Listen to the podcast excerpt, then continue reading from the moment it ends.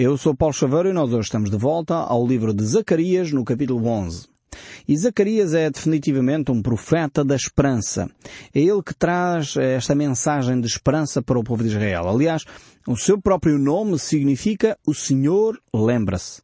O Senhor lembra-se do seu povo. Então vemos que Zacarias, só ele, com o seu próprio nome, é uma promessa, é uma profecia de esperança para o seu povo. E é curioso que nós olhamos para o Velho Testamento eh, e vemos Zacarias, o Senhor lembra-se, ou seja, o Senhor não se esqueceu do seu povo, mas depois também o Novo Testamento começa com uma nova a aparição, podemos dizer assim, de Zacarias, quando o anjo do Senhor surge a um homem chamado Zacarias, que se torna o pai uh, da personagem uh, humana mais importante que pisou esta terra. João Batista. E isto nas próprias palavras do Senhor Jesus Cristo. Não houve homem uh, à face da terra com um papel tão importante como a personagem de João Batista. E Zacarias foi o pai desse homem. Então vemos que quer o Velho Testamento termina com o Senhor lembra-se, quer o Novo Testamento começa com o Senhor lembra-se. Então a tónica dominante uh, do livro de Zacarias é de facto um livro de esperança.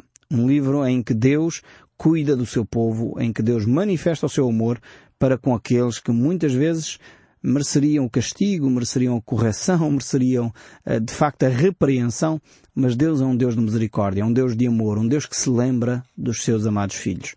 Então estamos aqui neste texto bíblico, onde Deus vai, mais uma vez, eh, chamar o ser humano à, à realidade, no fundo às suas responsabilidades. Eh, Deus, apesar de ser um Deus de amor, um Deus carinhoso, um Deus de misericórdia, não é um Deus que nos isenta das nossas responsabilidades. Atenção. É muito importante nós percebermos isso. Quantas vezes nós uh, atribuímos a Deus responsabilidades que são nossas. Uh, porque nós falhamos, nós cometemos erros, fizemos isto ou aquilo e depois perguntamos, ah, mas que mal é que eu fiz a Deus? Uh, talvez se calhar você até já usou esta expressão. Ou então às vezes uh, mentimos, enganamos aquele, enganamos o outro e depois a vida corre-nos mal e nós pensamos, ah, Deus está-me a castigar.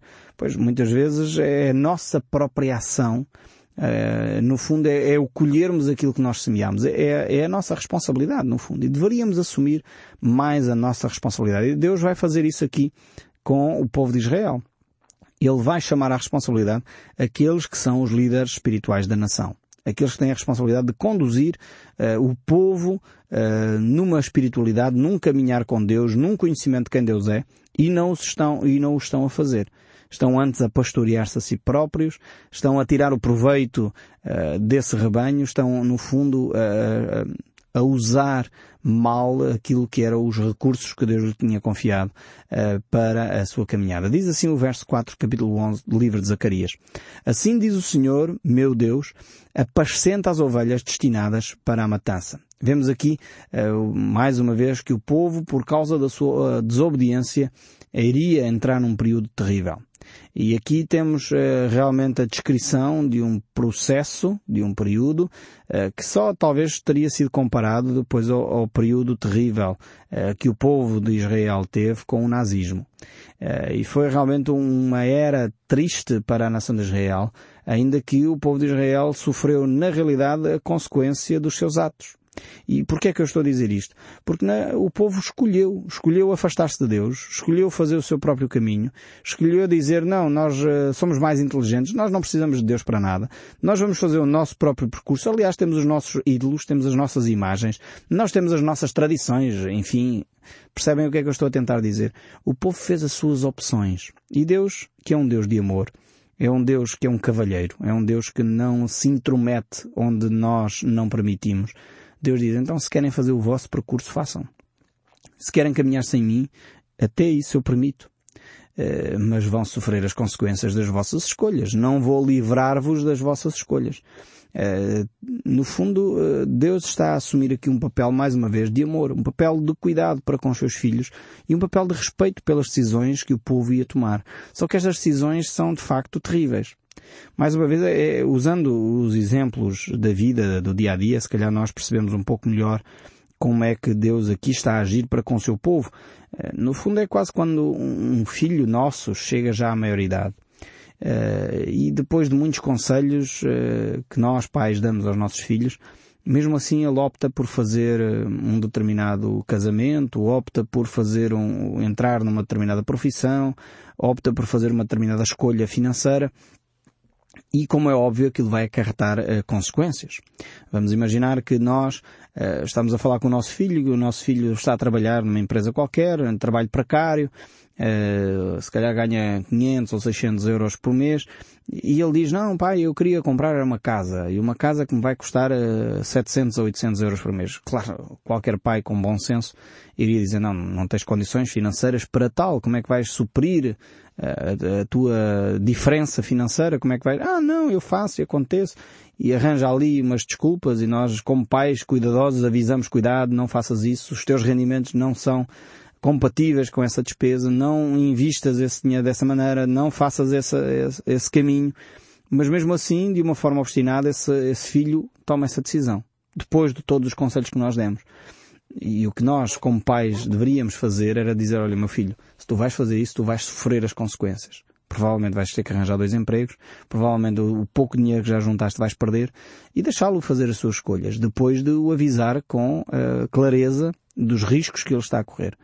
Uh, e, e, se esse nosso filho fez essa opção, ganhando os tais 700 euros, estamos a, a colocar aqui uma hipótese, uh, e compra um, uma casa no valor de, de 750, uh, ou no valor de 650, que é ali mesmo uma margem muito, muito curta, é óbvio que ele vai depois sofrer limitações. Não tem dinheiro para depois outras coisas, para poder uh, ir passear, talvez ir ao cinema, poder ir a um restaurante comer com os amigos.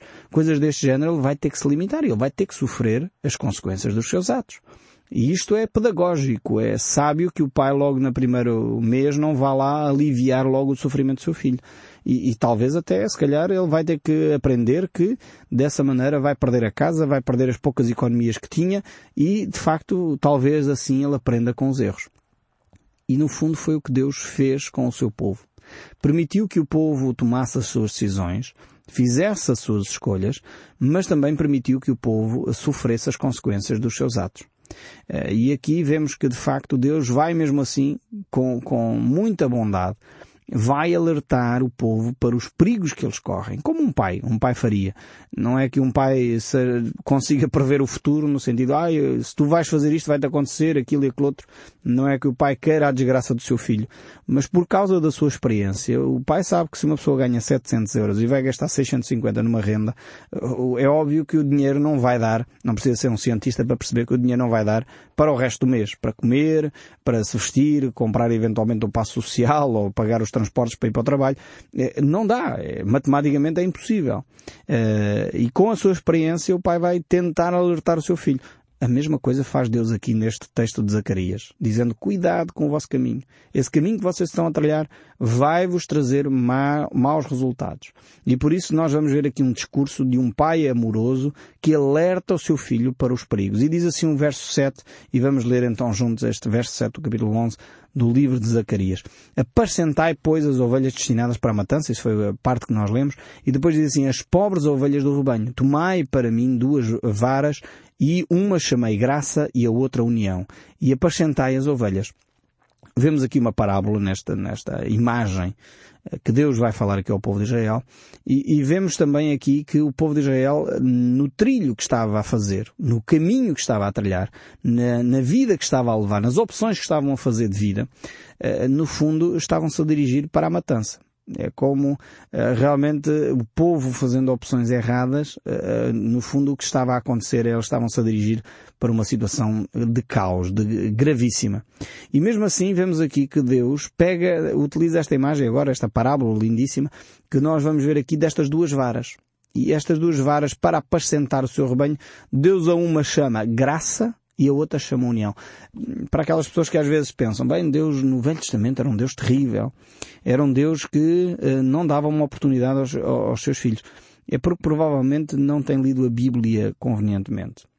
Uh, nós encontramos com frequência nas páginas da Bíblia esta, esta imagem do Deus gracioso, do Deus bondoso, do Deus que faz eh, um favor ao seu povo sem que ele mereça. Graça é isso mesmo. Graça, a expressão graça, enfim, poderíamos dar aqui muitos conceitos teológicos, mas de uma forma básica, de uma forma simples. A graça é um favor imerecido. Ou seja, Deus diz que Ele vai fazer um favor imerecido ao seu povo. Mesmo quando Ele não merece, mesmo quando Ele uh, não fez nada para o receber, Deus iria agir para com o seu povo. E também Deus teria na sua mão uma outra vara, que é uma vara de união. Uma vara da aliança, uma vara que vai fazer com que o povo se mantenha próximo um do outro. E, e, aqui estas duas varas têm certamente lições espirituais para cada um de nós, não só para o povo de Israel, mas para cada um de nós também. Nós uh, entendemos realmente que as mãos de Deus, o toque de Deus sobre a nossa vida, é um toque de graça, um toque de favor imerecido. Nós não merecíamos que Deus nos fizesse é, essa bondade, tivesse essa bondade para connosco, manifestasse o seu amor em Cristo Jesus para connosco, tocasse a nossa vida da forma como toca, mas Deus efetivamente com carinho, com amor, com proximidade, utiliza esta, esta vara que apascenta o seu rebanho é, de graça e de união, de graça e de amor, de graça e de bondade, de graça e de aliança. Então é este o nosso Deus. E depois vemos ainda o verso 8. Dei cabo dos três pastores num mês. Deus usa aqui esta expressão porque ele está a fazer uma imagem, está a contar uma história, uma parábola, para nós entendermos as verdades espirituais que estavam a ocorrer na nação de Israel. E ele fala aqui destes falsos pastores, estes três pastores que conduziam erradamente o povo de Israel para a desgraça, para a matança, como nós já vimos no verso 7. Eh, Deus está a dizer que Ele vai retirar estes pastores e vai trazer então uh, um verdadeiro pastor que vai apacentar o seu rebanho. E muitos, muitos pastores, infelizmente, uh, aqui não estou a falar de, de grupos religiosos, porque há grupos religiosos que usam esta imagem ou esta linguagem para os seus líderes espirituais, os pastores. Não quer dizer que é desse grupo que, que, a Bíblia aqui está a falar. Atenção. Pastores na Bíblia são todos aqueles que exercem liderança. Uh, inclusive já vimos textos bíblicos que falam até dos reis que deveriam de apacentar o seu rebanho. Uh, no sentido que até os políticos, de alguma forma, uh, de acordo com as escrituras, são pastores. Conduzem rebanho, conduzem pessoas e por isso têm responsabilidades. E Deus aqui está a falar de pastores, aqueles que conduzem o povo mas que no fundo uh, eram falsos mestres porque uh, tinham os olhos postos em si próprios. Eram pastores que cuidavam o rebanho como mercenários. Ao contrário do bom pastor uh, que dá a vida pelas suas ovelhas, estes pastores eram mercenários. Faziam-no pelos benefícios materiais, pelos benefícios financeiros que daí advinham pela a possibilidade de terem, usando, continuando a usar a linguagem, a imagem que aqui é descrita eh, pelos benefícios que tinham do leite, de, da lã, os benefícios que retiravam das próprias ovelhas, a própria carne podiam comer. Então estes falsos pastores tinham esta motivação, como fim último, o seu próprio benefício em vez do benefício do rebanho. E estes são os maus pastores que Deus aqui fala. Infelizmente, muitas comunidades espirituais têm pastores deste género, que se apacentam a si próprios. São pastores que têm mais preocupação e, e dá para vocês rapidamente detectarem isto. Quando numa comunidade se gasta mais tempo a falar de dinheiro uh, do que da vida espiritual das ovelhas, isto é realmente pastores que se apacentam a si próprios. Quando se gasta mais tempo a promover determinadas campanhas financeiras do que a, promover a espiritualidade dos fiéis, é porque estes pastores estão a, a pastorear-se a si mesmos. São indicadores tomem atenção. Ouçam aquilo que a palavra de Deus vos diz. E não se deixem enganar, uh, porque há falsos pastores. Temos que ser uh, verdadeiros. E sejam eles com o nome que tiverem. Não confundam porque eu não estou a falar de confissão religiosa alguma. Mas há falsos pastores, há falsos líderes espirituais, sejam padres, bispos, pastores, apóstolos ou outra coisa qualquer. Há falsos líderes espirituais que se apacentam a si próprios. Estão mais preocupados com os bens materiais, com o dinheiro que se uh, adquire, do que propriamente com uh, uh, o crescimento espiritual do seu rebanho. E isto deve nos fazer pensar seriamente, porque Deus é um Deus que está atento a estas situações também. E vai pedir contas a estes pastores. Vemos aqui no verso 8 que ele diz que deu cabo destes três falsos pastores, destes pastores que se apacentavam a si mesmo num mês. Terminou com esta, com esta desgraça eh, de conduzir o rebanho para a matança. Então vemos aqui ainda o verso 8. Então perdi a paciência com as ovelhas e também elas estavam cansadas de mim. Então disse eu, não vos apacentarei. O que quer morrer, morra. O que quer ser destruído, que seja. E os que restam, coma cada um a carne do seu próximo. Ou seja, Deus está a dizer, querem continuar a fazer o vosso caminho. Querem fazer esse trilhar esse caminho que vocês estão a trilhar de destruição, então façam. No fundo, Deus está a entregar os pontos. Está a dizer, ok, eh, vocês querem ficar entregues a vocês mesmos, então a decisão é vossa, eu respeito essa decisão, mas olha que as consequências são estas. Vocês vão, vão se destruir, vão se comer uns aos outros, vão se autodestruir por causa do vosso orgulho, por causa da vossa inveja. Mais uma vez, é aquele papel de pai que eu contei no início de, de, deste programa, que alerta o seu filho, cuidado filho, tu vais te meter numa uma embrulhada tal que não sabes para onde vais virar. Não sei se vocês usam esta linguagem, espero que não, não ofenda ninguém, mas no fundo é aquilo que nós muitas vezes dizemos aos nossos filhos, filho, não faças isso, então tu ganhas 700 euros, vais comprar uma casa de 600. Tu não, não percebes que ficas só com 100 euros por mês para o resto do teu mês, para poderes fazer as tuas coisas. Não vai dar bom resultado. E se o nosso filho se mantém obstinado nessa decisão, nós como pai, apesar de o amarmos muito, dizemos, filho, ok, se é esse o teu caminho, vai, olha, toma a tua decisão e depois assuma os teus, as tuas responsabilidades. Porque é a única forma que nós como pais temos uh, de ajudar efetivamente os nossos filhos a aprender a lição. Que no fundo é o que Deus faz aqui. Querem caminhar por aí? Então caminhem. Mas vão ver que esse caminho vai-vos trazer prejuízo. Vai-vos trazer desgraça. Vai-vos trazer uh, problemas sérios. E Deus diz, ok, mas essa é a vossa decisão. Eu permito que vocês tomem essa decisão. Vejam como Deus nos responsabiliza nas nossas atitudes. Eh, eu tenho dado esta imagem aqui do filho que vai comprar a casa para nós percebermos como é que Deus faz connosco, consigo e comigo. Porque Deus é um Deus que nos ama de tal maneira que Ele nos responsabiliza, Ele não nos isenta das nossas responsabilidades. Ou seja, se você achar que aquilo que Deus diz, eh, por exemplo, dando um exemplo através do dia a dia, mas eh, vamos imaginar que, que, que você estava numa situação difícil Uh, e pensou, bem, se eu aqui disser uma mentirinha, eu consigo me desenrascar nesta situação. Mas você sabe, pela palavra de Deus, que não devemos mentir. Não mentirás. É um dos mandamentos mais básicos da fé cristã. Mas você diz, epa, mas uma mentirinha só não iria fazer muito mal.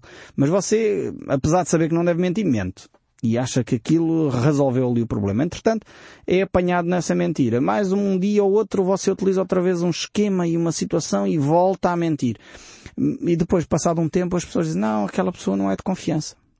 Não, porque eu já apanhei uma ou duas vezes a mentir, já, já vi que esta situação, depois ele deu a volta, não, não assumiu as suas responsabilidades, e depois um dia alguém lhe diz assim, não, você não é uma pessoa de confiança, não posso, e você diz, mas como é que você não confia em mim? E você se calhar fica ofendido porque a pessoa não confia em si. É, percebe no fundo como é que nós semeamos e depois como é que nós colhemos? Se nós vamos semeando a mentira, se nós vamos tentando enganar este e aquele para safar uma situação, ainda que seja uma mentirinha uh, supostamente inocente, como diz o povo, eu não acredito que haja mentirinhas inocentes, mas uh, supostamente inocente, e depois mais tarde as pessoas deixam de confiar em nós. Uh, e isto é o colher os nossos frutos, é o caminho que Deus aqui está a falar para o seu povo, é um caminho de destruição efetivamente vai-se uh, estragar as relações, porque as pessoas não podem confiar numa pessoa que mente, uh, vai-se estragar a, confiança, vai-se estragar a amizade muitas vezes, porque a pessoa mentiu a alguém que não deveria. Uh, percebe como muitas vezes nós destruímos a nossa própria vida e Deus muitas vezes diz, ok, tu optaste por mentir, agora as consequências tu assumes. Responsabiliza-te pelas tuas ações também. E é o que Deus está aqui a fazer com o povo de Israel. Por isso o verso 10 aqui do capítulo 11 ainda diz, Tomei a vara chamada graça e a quebrei para anular a minha aliança que eu fizera com todos os povos. Então, por causa desta desobediência do povo de Israel, a graça de Deus que estava a ser estendida a todos os povos ficou limitada, como vemos aqui. Ou seja, Deus tinha pensado na nação de Israel como um povo para abençoar as nações, como um povo para levar esta mensagem de amor de Deus aos povos. Mas por causa da desobediência de Israel, digamos, esta, esta vara da graça de Deus foi quebrada, como diz aqui o texto. Então a misericórdia de Deus ficou limitada por causa eh, da desobediência do povo de Israel. E o verso 11 ainda diz, Foi pois anulada aquele dia, e os pobres do rebanho que fizeram caso de mim reconheceram que isto era a palavra de Deus. Vemos aqui que há, há, há um grupo, apesar de, eh, de o povo, na sua maioria, tomar um trilho que é contrário à vontade de Deus, há um, um grupo que é considerado aqui os pobres do rebanho, os fracos do rebanho, aqueles que muitas vezes são desprezados pela maioria, uh, a esse grupo permanece fiel à palavra de Deus. Que coisa linda esta aqui do texto bíblico. É uma lição também tremenda, que é outra que é, nem sempre as maiorias têm razão. Nem sempre as maiorias estão certas. Isto deveríamos aprender uh, rapidamente, porque muitas vezes nós pensamos que as maiorias estão sempre certas. Uh, mas não. Há, há, há, às vezes um pobre grupo, um pequeno grupo, que se mantém fiel à palavra de Deus, mantém-se fiel à verdade. Independentemente de toda a gente querer mentir, vale a pena ficar na verdade, vale a pena permanecer fiel à palavra. E eles perceberam que aquilo era a palavra de Deus, ou seja, era para eles, que valia a pena se arrepender e mudar de caminho. E a palavra de Deus não precisa de advogados, ela é o que é.